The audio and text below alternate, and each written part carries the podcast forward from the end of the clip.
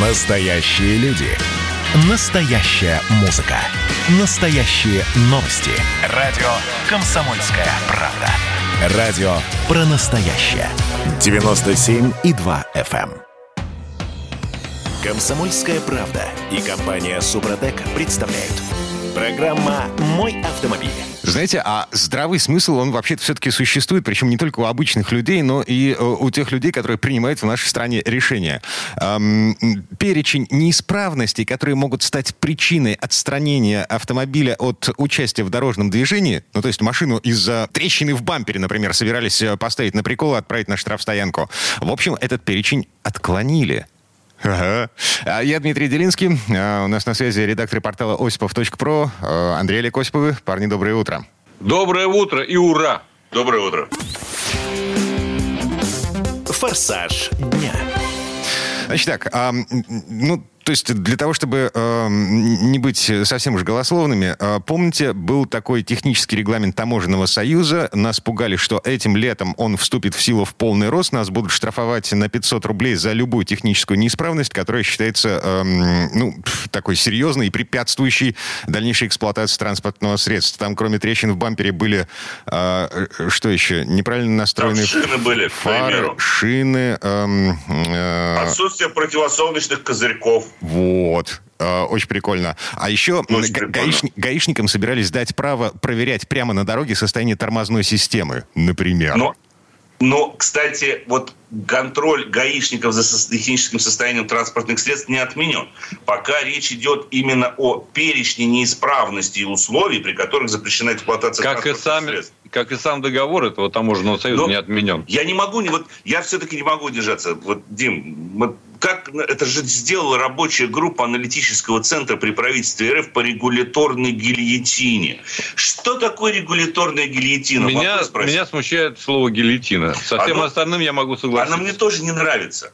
Ну ладно, если нужна... Усечение. Если нужна Гильотина – это усечение. Вот, если нужна гильотина для того, чтобы восторждал стра- здравый смысл, то пусть называется рабочей группой по регуляторной гильотине. Ради бога, как угодно пусть называется. Но в данном случае, действительно, на мой взгляд, просто с- здравый смысл. А Хотя мы должны с вами помнить, что вот все то, что предлагалось внести, а, это предусмотрено действующим техническим регламентом Таможенного союза. И все эти требования, по сути, из него скопированы. А регламент, технический регламент Таможенного союза никто не отменял. Он, как говорит- говорится, вступит, так и вступит.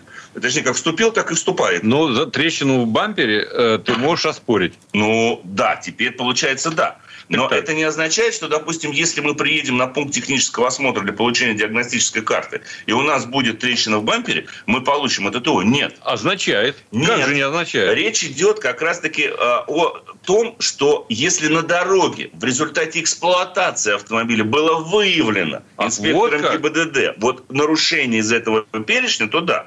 Но техосмотр, насколько я понимаю, мы проходим сообразно техническому регламенту. Да пока мы его вообще не проходим, Ну, насколько это- я понимаю. Его вообще 90% водителей не проходят, да, это между нами девочками.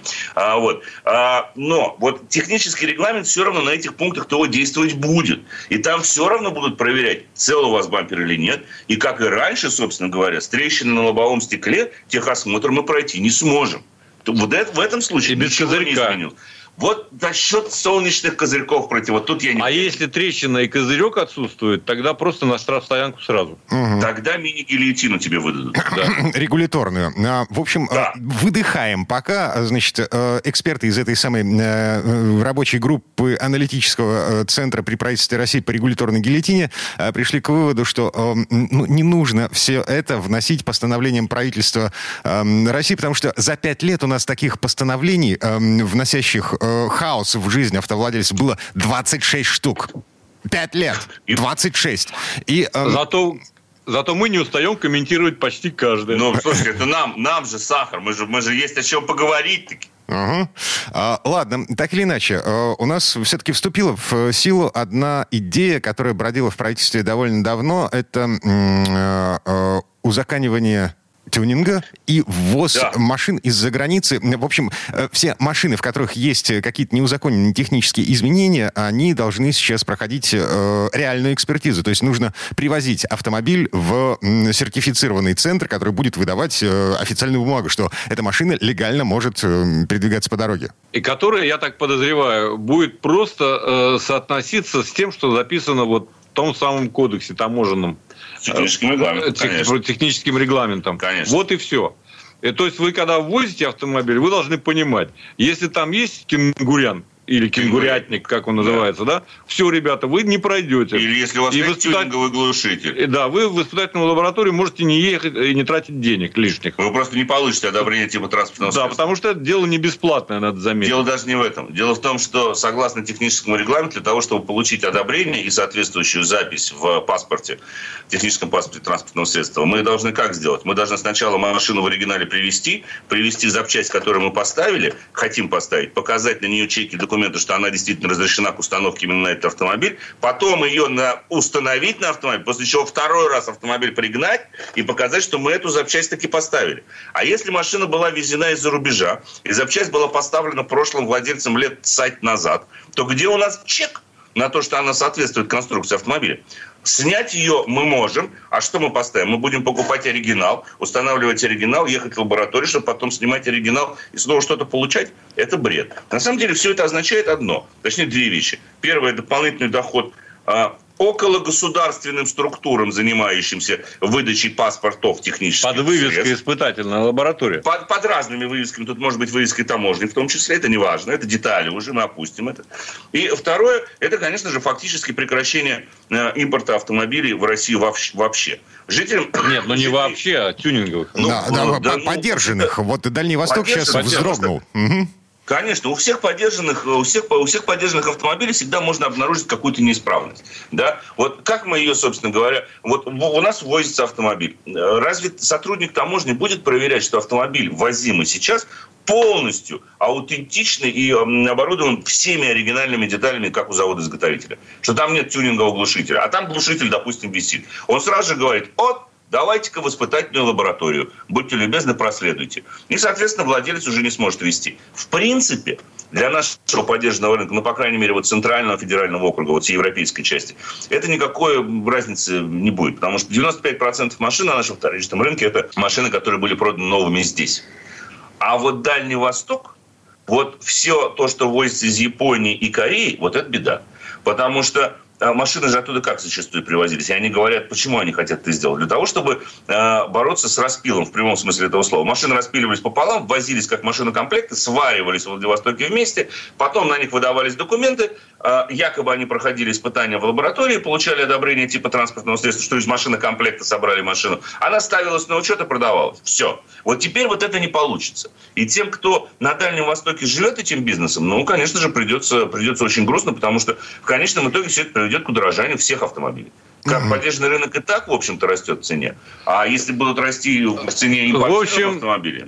А, в общем, надо понимать, кому это, выяснить, вернее, так, кому это выгодно. Вот и все. В принципе, этот закон нам и для безопасности он совершенно не нужен. Нет, конечно. Он никакого отношения к безопасности транспортных средств не имеет в принципе.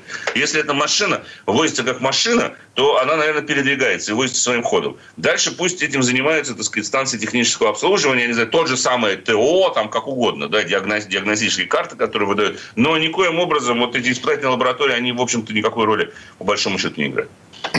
Ладно, приговариваем эту тему. Да, давайте трогать, трогать машину руками. Тест-драйв. Что у нас на очереди?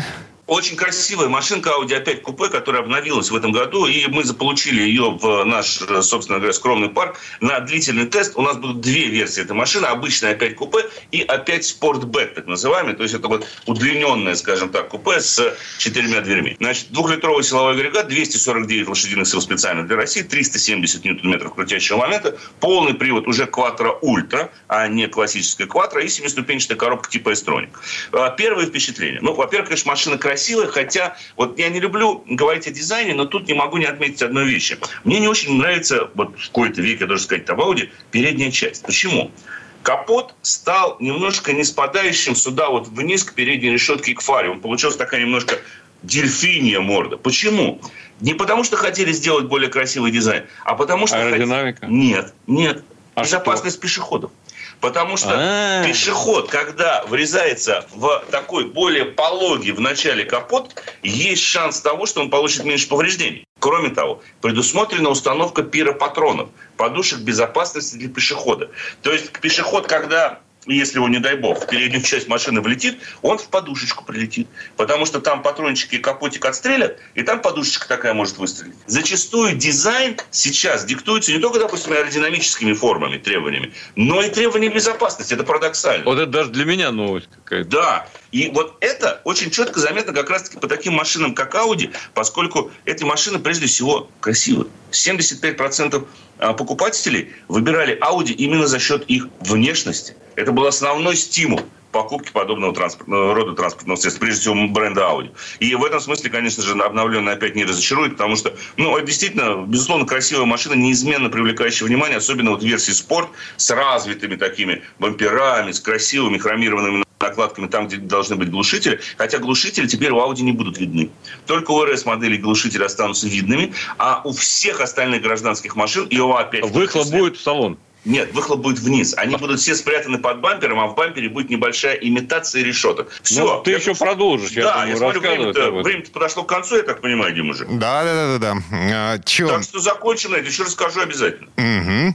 Андрей Лекосиповый, редактор портала осипов.про были у нас на связи. Парни, спасибо, хорошего дня. Всего доброго, дорогие друзья, удачи. Счастливо, берегите себя. А мы вернемся в эту студию буквально через пару минут. В следующей четверти часа у нас Юрий Сидоренко. Поговорим о границах приличия, о том, насколько можно раздеться за рулем, чтобы не нарваться на штраф или даже на уголовное дело. Комсомольская правда и компания Супротек представляют. Программа «Мой автомобиль». А это мы вернулись в студию радио «Комсомольская правда». Я Дмитрий Делинский. Я Алена Гринчевская. Юрий Сидоренко, автомеханик, ведущий программы «Утилизатор» на телеканале Че у нас на связи. Юра, привет. Доброе утро. Всем привет. Так, смотрите, а, в этой части программы мы будем говорить о неприличном, о, о голых сиськах, извините. А это вообще законно? Здесь Алена несколько напряглась. Дмитрий, поясни. А, а, все, все очень просто, на самом деле. Жара, вот, и вполне распространенное явление, когда люди садятся за руль либо полугол, либо совсем голые. Вот, это наказуемо, это не наказуемо. За это штрафуют, за это не штрафуют. Э, вот но... Я видно, что Юрий знает ответ на этот вопрос. Я, может быть, и ханжа, Ален. Понимаешь, такая история. Я, я, я же не призываю вас всех снимать одежду и садиться в такую не, жару.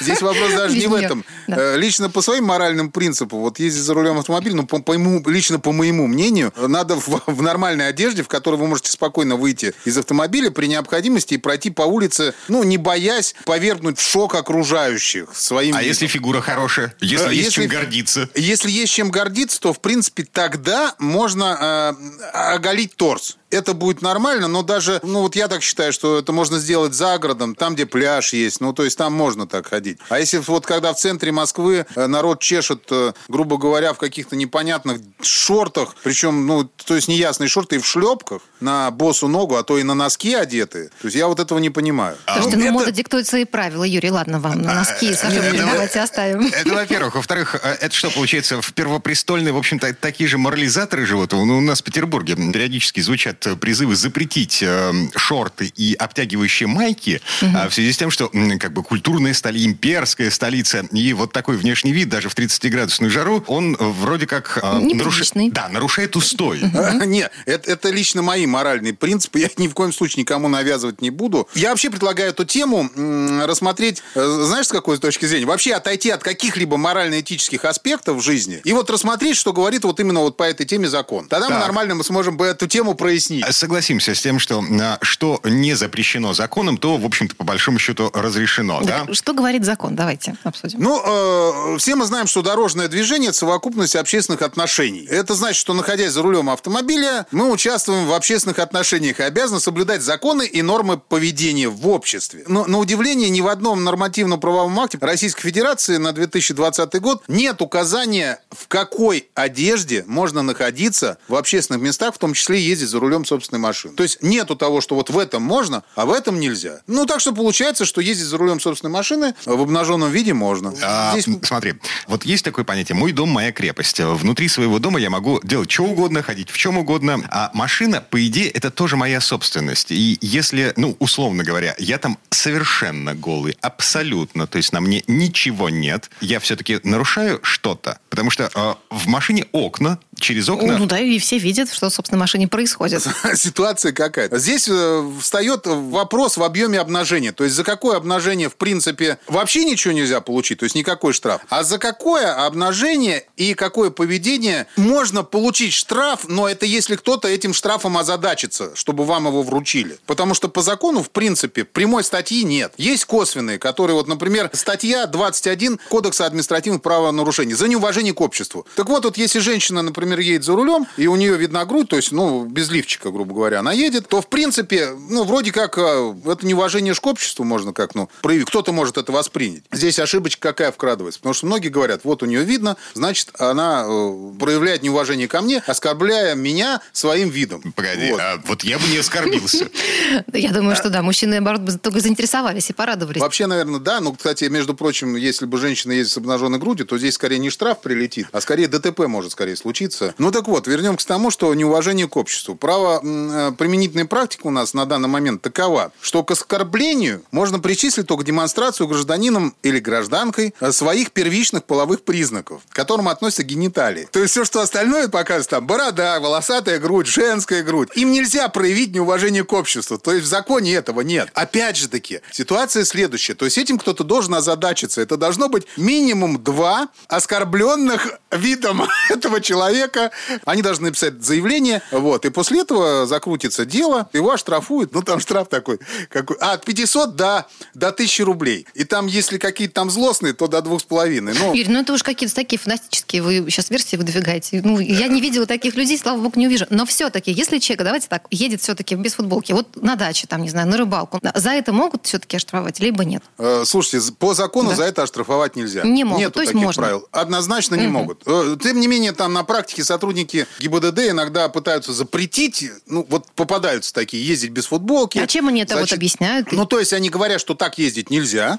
Просто вот Прекрасно. якобы просто так ездить нельзя. И грозятся инспекторы ДПС привлечь водителя по статье 19.3 Кодекса адми- административных правонарушений якобы за неповиновение требованию сотрудника полиции. А, Ну, здесь даже- там написано законные требования сотрудника полиции. То есть э, сотрудник ДПС говорит тебе, надень футболку, и это мое законное требование. Если ты не надеваешь футболку, тебя э, штрафуют э, по 19.3. Ну, ну, здесь Ну, а на каком такая, то, что основании он требует, он- он- интересно, надеть футболку? Есть у него для этого Он сотрудник, который должен исполнять закон, а не придумывать их. Вот так что именно. это не может быть его законным требованием, потому что такого закона нет. Соответственно, если вам так сотрудник... То есть, е- сразу скажу, Алена, Дима, ездить можно. Если вам жарко, смело снимайте футболку и езжайте, чтобы не получить тепловой удар или, не дай бог, там инфаркт или еще что-то. В принципе, можно взять и снять и штаны, потому что бывает такое, что, ну, действительно, и, и носки тоже снимают люди, потому что ноги должны обдуваться. Вот в такую погоду это действительно опасные варианты. Если вдруг вас остановил сотрудник и сказал, вы виноваты, и я вас хочу штрафовать, оденьте футболку, вы говорите, я не буду. Тогда я вас э, за, по 19.3 за неповиновение сейчас привлеку к ответственности. Говорите, пожалуйста, основание какой закон мне назовите, на каком основании вы меня просите одеть футболку. Он его, естественно, Слушай. не назовет, и все будет нормально. Юр, а административный кодекс, он такой, в общем, немножко резиновый. Вот, его можно натянуть на любую сову, как на глобус, или на глобус, как на любую сову. Я не помню, неважно.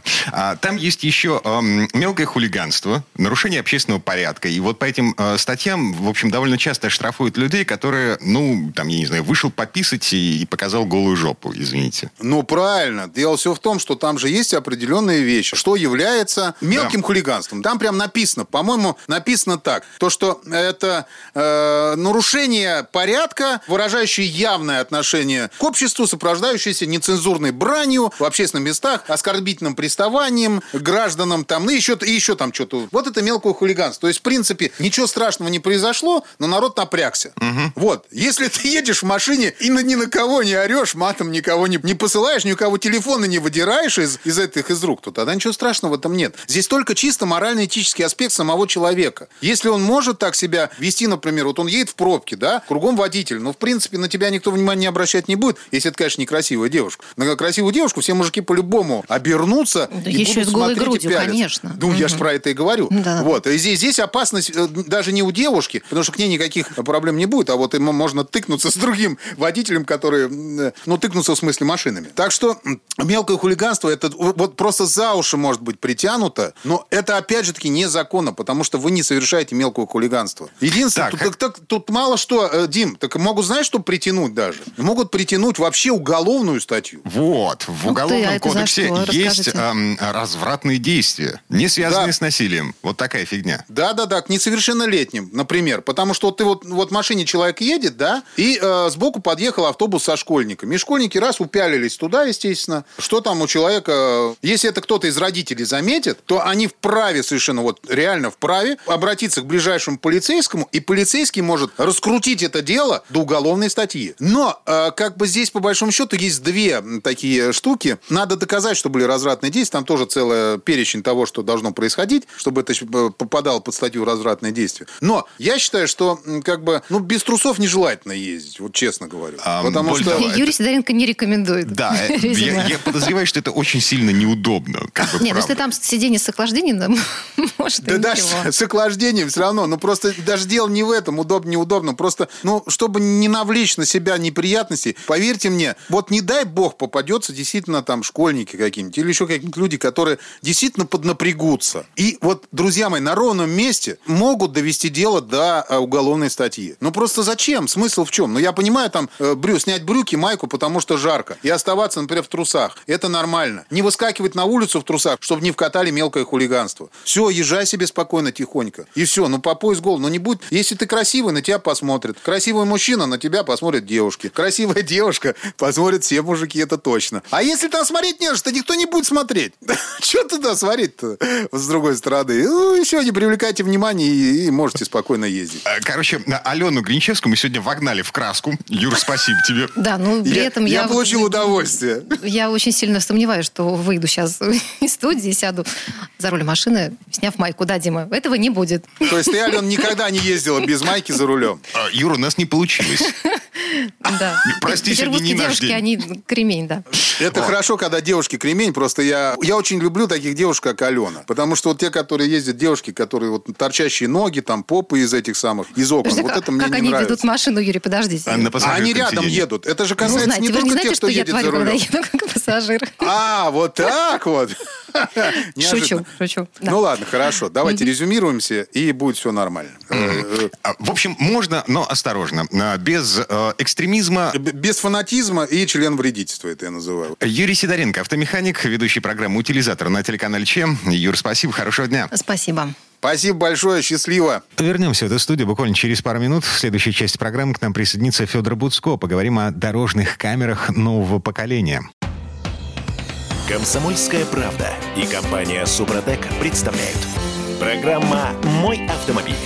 Гонку вооружений обсуждаем в этой четверти часа. А, Видеокамеры нового поколения появятся на наших дорогах. Я Дмитрий Делинский, Федор Буцко у нас на связи. Федь, доброе утро. Всем доброе утро. «Форсаж дня». Так, а для начала давайте будем определяться в том, что это за камера. Это не радары. Я правильно понимаю, они не будут нас штрафовать? Совершенно верно. У нас все больше камер. И ты знаешь, я, если позволишь, такое маленькое лирическое отступление. Вообще, вот нашу жизнь же постоянно сопровождают камеры. И не только те, которые чужие. Да? Мы сами там делаем селфи или там снимаем окружающих, снимаем всякие происшествия. Ну и, соответственно, да, вот большой брат э, государства или какие-то там крупные корпорации, они вообще снимают всех. Вот у меня в подъезде, например, висят две городских камеры еще 3-4, наверное, частных. Э, Частных, вот просто на, на дверях. Ну, у меня, например, не вызывает никаких эмоций. Пусть снимают. И раз уж снимают, так пусть э, хорошо снимают. Пусть снимают в 4К или в 8К. Ну, то есть с очень высоким разрешением, чтобы потом можно было вот прям точно увидеть все, вот все детальки. Пусть снимают, пусть записывают переписку, пусть сохраняют звонки, логи компьютера. Лично мне это никак не мешает, пока это, ну, например, не замедляет скорость коммуникации. Вот пока все окей, то я, я, я только рад, я прозрачен. М. А, Ясно, что никто никто не хочет э, э, смеяться над тем, не сделал ли я ошибку в, в каком-то СМС или там какой анекдот кому-нибудь отправил. Да, Слушай, это никому не интересно. Погоди. Но в случае а... что, можно поднять, узнать. Но у меня в э, моей парадной камеры, в общем, к ним есть доступ э, с персонального компьютера, например. Да? А, и к логам этих камер доступ с персонального компьютера легко, непринужденно. Например, если я вдруг, не дай бог, решу привести любовницу домой, моя жена сможет узнать об этом, например. Ну, окей, ну, ну да, хорошо. Ну, то есть, ну, имей это в виду, что, что даже если ты решишь привести не домой, а просто там э, с ней быть где, где бы то ни было, кроме необитаемого острова, над которым к тому же еще не висит прямо сейчас спутник, в чем ты никогда не сможешь быть уверен, то твоя жена сможет об этом узнать. Так, хорошо, приговаривай. Это нормально. Да. Другое дело, что если она у тебя такая технически продвинутая, ну, ну, ну, ну, ну хорошо. Ну, значит, значит, э, ты сделал правильный выбор. Господи. Моя мама, которой 72 года, она скачивает торренты из интернета. А, только не говорите об этом никому, а, иначе придет Роскомнадзор. Ладно, не суть. Значит, фактически вот эти, эти новые видеокамеры а, следующего поколения, которые появятся на дорогах в 2022 году, это тот же большой брат, которому просто сделали операцию по улучшению зрения. По сути, да, 2000 новых э, телекамер, э, камеры обзора, которые будут э, снимать не просто вот в одну точку, как их поставили, так и снимают. Они смогут перемещаться, приближать картинку, удалять, то есть, э, соответственно, фокус настраивать. Это такая классная штука, уже такая более технологичная, потому что то, что сейчас висит там по городу, а в Москве же камер безумное количество, там только на Ленинском проспекте их, извини, тысяча. Да? Но тысяча камер на одном проспекте. Ну, не все они фиксируют нарушения, некоторые смотрят смотрят за тем, что происходит на дороге. И вот эти новые комплексы, вот этих вот новых суперкамер, они как раз будут скорее следить за дорогой и передавать вот это потоковое видео, то есть постоянно слать видео, соответственно, вот на эти огромные новые серверы там, центра Центра организации дорожного движения. Зачем? И это здорово, потому Зачем? что, ну, в, ну, в первую очередь, конечно, если на дороге что-то происходит, авария, упало дерево, там, не знаю, ветром сдуло знак, а, или, может быть, угнали автомобиль, его надо бы найти, да, и нужно как-то быстро отреагировать на, на ситуацию, потому что это не человек, который сидит и вот эти две тысячи камер двумя тысячами, четырьмя тысячами глаз пытается отсмотреть, это невозможно. А, соответственно, это вот э, новые нейронные сети, big data, то, что называется, которые вот и будут следить за этим изображением будут следить и э, выдавать тревожный сигнал, если что-то идет не так. Тем более, вот поскольку, как я говорил, эти камеры будут с высоким разрешением, соответственно, и ну, на них можно будет хорошо увидеть, что происходит. Произошло ДТП, оно заблокировало движение. Скорее отреагировать на него. Нужно быстро приехать, прямо сейчас, иначе город встанет, и целый там сектор э, просто не приедет вовремя.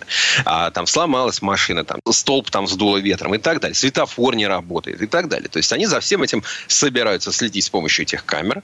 А, кроме того, эта система должна быть подключена к новому такому умному Э, центру управления дорожным движением. Сейчас в Москве э, вот в начале лета, в конце весны, много где так, знаешь, при, приезжали с такими маленькими отбойными молоточками, пробивали там на дороге такие маленькие канавки, укладывали туда провода. Это всякие умные светофоры, это система, которая оценивает трафик, э, которая оценивает причины возникновения заторов, которая может автоматически менять фазы работы светофоров, и, и вот, вот она работает. Такая интеллектуальная транспортная система. Пока я ее в действии мало видел. Я видел, что она, в принципе, начинает как-то работать. Я вижу, как на ходу меняются вот эти фазы включения красный и зеленый свет. Но как именно это работает, я думаю, что они ее пока еще отлаживают. Но это большая система. Это 40 тысяч светофоров. Это там целая куча, там тысячи детекторов. Это множество дорожных табло. Это система связи. Это всякие серверы, провода. Это, ну, такая уже, в общем, очень крутая штука. Посмотрим, конечно, как это будет работать работать, но в принципе я целиком э, за. И, в общем, если уж снимать, так снимать хорошо, потому что, ну, вот известно, есть там условная статистика, что э, у нас в стране там до 30 тысяч э, дорожных камер. Ну, из них там 20 21-22, это, допустим, фиксированные, там, которые постоянно установлены, и есть вот эти на треноги, да. Но они нужны, это правильно. И, в общем, ситуация, когда там а, милиционер спрятался, значит, в остановке э, какой-нибудь э, железный, залез ногами на скамеечку, высунул радар и, и целится, значит, чтобы его, не дай бог, не заметили, у кого-нибудь бы там 500 рублей бы да, сгрести с водителя. Ну, все бывает, но это скорее, в общем, уходит в прошлое. А вот эти более беспристрастные, гораздо более технологичные камеры, их появляется все больше. И это нормально, потому что, ну, в целом мы все цивилизуемся, мы пристегиваемся пристегиваемся, мы откладываем телефон в сторонку, мы э, внимательно смотрим на знаки, на разметку, чаще включаем поворотники.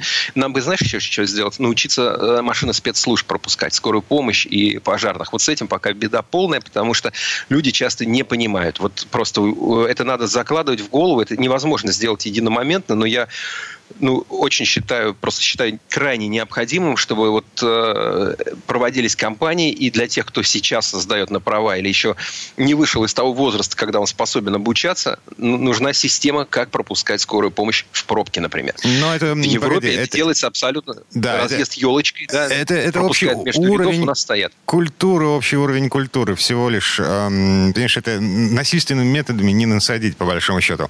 А, смотри, у меня есть еще один, э, одно соображение по поводу вот этих самых э, видеокамер с высоким разрешением. Э, мы год уже, по-моему, обсуждаем историю с возможностью покидать место ДТП в том случае, если э, авария произошла на скоростной магистрали. Там типа МКАДа, КАДа, э, вот, вот таких вещей. Эм, вторичные аварии. Э, вот, вот когда машины, там, я не знаю, задели друг друга, встали в э, одной полосе, перекрыли э, движение по этой полосе, и в них въезжает кто-нибудь еще, просто потому что машины стоят э, там, где э, люди ездят с большой скоростью. Э, в общем, э, страховые компании, они, э, если мне не изменяет память, апеллировали Э, против э, отмены э, вот этой обязательности оставаться на месте ДТП тем, что типа, а как мы будем потом выяснять, кто, кто виноват в этой аварии? И, ну да, если возникнут разночтения, то как мы будем выяснять? А, а так вы как будете выяснять, кто будет виноват? Абсолютно, ты прав. Очень горячая тема. Безусловно, если у вас авария произошла вот где-то в такой ходовой полосе, московский МКАД, питерский КАД, любая быстрая магистраль, где скорость ограничена там 90, 100, 110 или выше там, километров в час, и поток идет быстро, и вы поцарапали бампер, вы не сбили человека насмерть, вы там не столкнулись так, что из машины кого-то придется а, спасателям доставать, а вы там зацепили крыло, помяли бампер, погнули там какую-то железяку, не дай вам бог там оставаться. Съезжайте незамедлительно, съезжайте на обочину, а лучше, если это опасная трасса, еще и выйдите из машины, зайдите за ограждение рождения. Да, может ли у вас, могут ли у вас возникнуть проблемы со страховой компанией? Да, могут. Может ли быть, что вас там кто-то, не знаю, там подтолкнул там сзади, и вы явно вроде как бы не виноваты, а, а вот вы съехали и потом не докажете? Может такое быть? Может. Может такое быть. А вот вероятность того, что пока вы будете стоять и пойдете там назад значит, на 15 метров вместо 150 относить знак аварийной остановки, что у вас КАМАЗ въедет груженный, это вот вероятность 50-50 просто. Если речь идет о, допустим, Московской кольцевой автомобильной дороге в ночное время, да, вот в темное время суток или вот в грязное, это вот вся наша слякотная вот эти наши полгода. Поэтому незамедлительно уезжать, вообще не думать о железяках, не думать о бампере. Если вы съехали на обочину, обочину, не уехали за 5 километров, а там проехали 100-200 там, метров, сколько вам нужно для того, чтобы перестроиться, например, из левого ряда в правый и уйти на обочину и там встать, это не называется оставлением места ДТП. Поэтому не может быть речи о том, что вас отнимут водительское удостоверение, как оставившего значит, место ДТП. А вот что касается железяк, страховых компаний, ну, могут быть проблемы, да, да, вопросы могут могут и не быть. Кроме того, есть суд, есть адвокаты и так далее. В общем, ну, вот. не подвергайте свою жизнь опасности уезжайте сразу с того места, где вас может на скорости там 80 или 100 км в час э, ударить машина, которая просто водитель вас не заметил, вы были не обозначены, было темно, он смотрел в телефон, он смотрел, я не знаю, там, э, в, в, в, в пакет с едой и так далее. Да? есть, ну, ну вот, собственно... Нет ни одной причины да. там остаться. Um, смотри, um, решение проблем со страховой компанией uh, самое логичное, самое простое, это понатыкать камеры везде, um, камеры так, чтобы э, можно было потом э, отсмотреть, кто виноват, и предъявить эту запись э, страховой компании, чтобы не было проблем. Согласен согласен с тобой полностью. Это еще одна причина, по которой я приветствую появление новых камер. Пусть снимают, пусть снимают, как я уже говорил, хорошо, в, там, с высоким разрешением, с хорошей оптикой, и все это сохраняется. Это, это всем нам на пользу. Еще Снимайте. раз, я еще раз напомню, московские власти анонсировали появление двух тысяч новых э, камер на дорогах Москвы. Э, совершенно новые, э, с высоким разрешением, подвижные, ну, в общем, по последнему слову техники. Все на этом в этой четверти часа. По крайней мере, Федор Буцко был у нас на связи. Спасибо, хорошего дня. Всего вам доброго. А мы вернемся в эту студию буквально через пару минут. В следующей части программы у нас журналист и летописец мирового автопрома Александр Пикуленко. Послушаем историю о новом Cadillac Escalade. Машина некрасивая, но впечатляющая. Ну, по крайней мере, по словам Сан Саныча. Комсомольская правда и компания Супротек представляют. Программа «Мой автомобиль».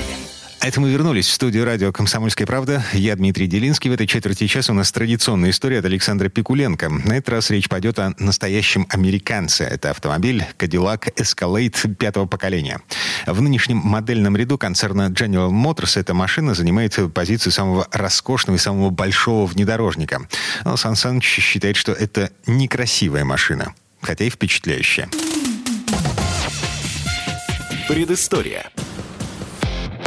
Столичных автомобилистов, казалось бы, ничем не удивишь. Ни спорткаром, ни лимузином. Все-то они видели. Но такой огромный внедорожник, как Cadillac Escalade, заставляет их повернуть голову. Могучую, вооруженную на огромные колеса граненую глыбу трудно не заметить. Ведь флагман американской марки от начала своего создания был персонажем видным и в своей пятой реинкарнации он стал избыточно агрессивным. Надо сказать, его размер быстро вызывает привыкание и искажает восприятие реальности. Оказывается, что большой внедорожник – это здорово. В нем всегда хватит места для всех и всего. А ведь он еще автомобиль премиальный и, как сейчас принято говорить, олдскульный. За все годы выпуска автомобиль менялся неоднократно. И в пятом поколении он получил современный кузов, модернизированное шасси и трансмиссию. Но главное, невзирая на 21 век, его основной несущий элемент по-прежнему лонжеронная рама. Конечно, этот узел значительно переработан, а материалы и технологии, кроме всего прочего, позволяют обеспечить соответствие сегодняшним требованиям безопасности. Да и вес удалось снизить. Водруженный на раму кузов тоже серьезно перетряхнули. Практически все навесные панели новые, а капот и дверь багажника алюминиевые. Несмотря на это, Escalade по-прежнему воспринимается монументально, как гранитная глыба. И нельзя сказать, что он красив. Нет, но он производит впечатление. Затемненные стекла, обилие хрома, огромный капот и решетка радиатора, свернувшийся доброй старой светотехникой. Стоит на нем пристроиться в хвост любому автомобилю, как вам тут же уступают дорогу. В привычные мерки Cadillac Escalade ну никак не влезает. Формально вроде бы внедорожник. Двухобъемный кузов, полный привод. Но автомобиль настолько массивный, что похож на большой автобус не только снаружи, но и внутри. Диваны в три ряда вполне пригодны для гостиной. На них можно уместить шестерых крупногабаритных пассажиров. А те, кто поменьше, влезут в девятером. Водительское место, как на диване у телевизора. На приборной доске спидометр и тахометр аналоговый. Вся остальная россыпь приборов цифровая. На ручки и кнопки не поскупились. Регулируется все, кроме привычного движения педального узла. Ну и, конечно, множество электронных систем. От адаптивного круиз-контроля до предупреждения лобового столкновения. А среди многочисленных опций значится система ночного видения с инфракрасной фронтальной камерой, развлекательная система для пассажиров среднего ряда с двумя мониторами на 13 дюймов каждый, и штатная система навигации может быть оснащена функцией дополненной реальности. Все экраны – это высококачественные OLED-дисплеи. И вы по-прежнему будете перемещаться по экрану приложений в стиле планшета или смартфона, но интерфейс полностью переосмыслен и выглядит очень современно. Иконки большие, их легко нажимать. В любой момент ничего не скрывается за кадром. В этом есть смысл. Есть и физические кнопки, и элементы управления для таких вещей, как ручка громкости и часто используемых приложений, таких как навигация или мультимедиа. Кроме того, джойстик в виде колеса прокрутки на центральной консоли обеспечивает второй способ навигации по нему. Cadillac даже разработал специальный пользовательский интерфейс, на который он переключается, когда вы используете джойстик. В стандартную комплектацию также входят беспроводной Apple CarPlay и беспроводной Android Auto. Как всегда, впечатлили системы MyLink и OnStar.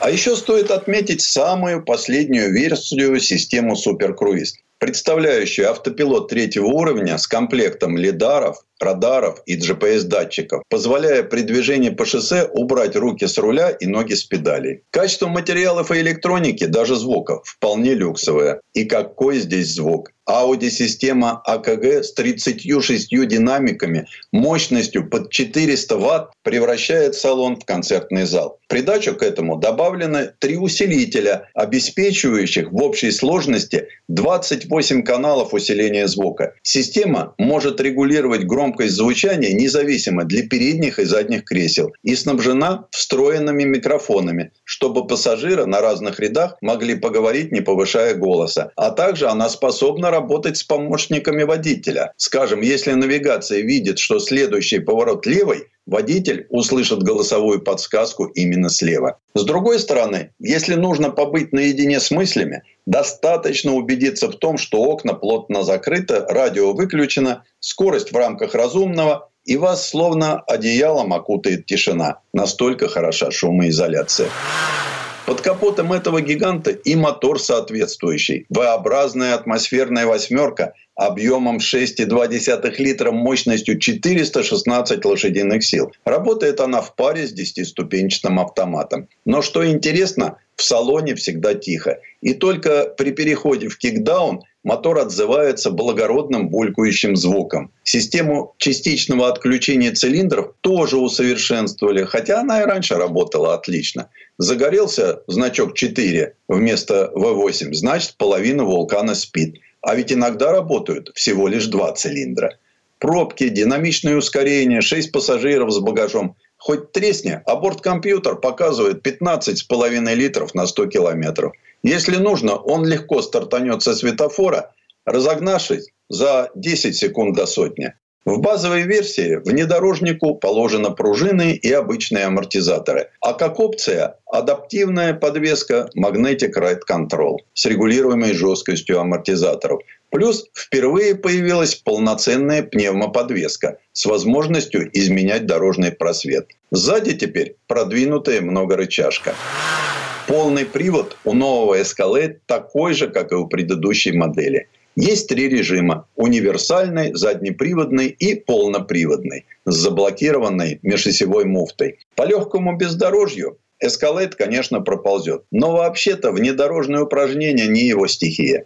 База слишком длинная, клиренс слишком маленький. Водитель Cadillac Escalade реально может почувствовать себя властелином дорог. А ведь это так повышает самооценку. Хотя надо честно признать, что такой большой автомобиль – это не всегда удобно. Если вы житель современного мегаполиса, то, конечно, придется помучиться. Уместить этого гиганта на парковке во дворе непросто, а выбраться еще сложнее. Но Cadillac Escalade и не рожден для жизни в большом городе. Ему просторы подавай, прерии и пампасы. Ну или широкие автомагистрали и просторные гаражи во дворе загородных домов. И, наконец, самое интересное. Сколько же надо отдать за так много автомобиля? Совершенно магическую сумму из семи семерок. То есть 7 миллионов 777 тысяч 777 рублей. Много? Да, немало. Но все в этой жизни имеет цену и свое предназначение. Если вам действительно нужен именно Cadillac Escalade, то он в полной мере в состоянии удовлетворить все ваши запросы. Главное – их определить. Предыстория. Сан Саныч, спасибо. Это был Александр Пикуленко, летописец мировой автомобильной индустрии. У нас на этом все на сегодня. Дмитрий Делинский, радио «Комсомольская правда». Берегите себя. Программа «Мой автомобиль».